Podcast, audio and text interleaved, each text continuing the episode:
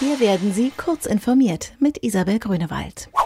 BGH urteilt im Streit um Hotspots.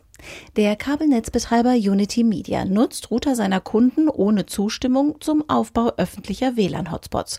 Der Bundesgerichtshof urteilte nun, dass dies rechtens ist. Ein Widerspruchsrecht reiche aus.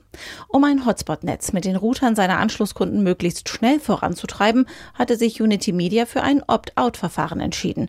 Die Verbraucherzentrale Nordrhein-Westfalen klagte dagegen wegen unzumutbarer Belästigung. Der ungestörte Gebrauch des Routers durch die Kunden wird weder durch die Aktivierung des zweiten WLAN-Signals noch durch dessen Betrieb beeinträchtigt, erklärte der Vorsitzende Richter Thomas Koch nun das Urteil des BGH. BSI warnt vor gezielten Ransomware-Angriffen auf Unternehmen. Mit den Methoden staatlicher Elite-Hacker erpressen Cyberkriminelle immer mehr deutsche Unternehmen. Es drohen existenzbedrohende Datenverluste, erklärt das Bundesamt für Sicherheit in der Informationstechnologie in einer aktuellen Warnung.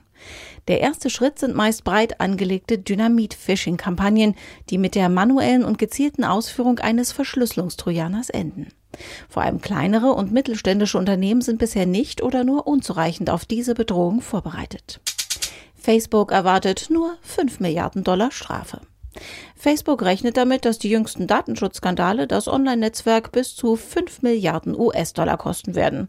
Das kann Facebook leicht verdauen. Das Online-Netzwerk verfügt über Geldreserven von über 45 Milliarden Dollar. Die Anleger zeigten sich nach der Ankündigung der Rückstellung dementsprechend entspannt. Sie hatten mit einer höheren Rückstellung gerechnet. Aus für den 500-Euro-Schein. Die Gnadenfrist für den 500-Euro-Schein läuft ab. Nur noch bis einschließlich Freitag ist die lilafarbene Banknote bei der Deutschen Bundesbank und der österreichischen Nationalbank zu haben. Vom Verzicht auf den 500-Euro-Schein versprechen sich Befürworter, dass Terrorfinanzierung und Schwarzarbeit zurückgedrängt werden. Ob das klappt, ist allerdings umstritten. Die im Umlauf befindlichen 500er bleiben gesetzliches Zahlungsmittel. Diese und weitere aktuelle Nachrichten finden Sie ausführlich auf heise.de.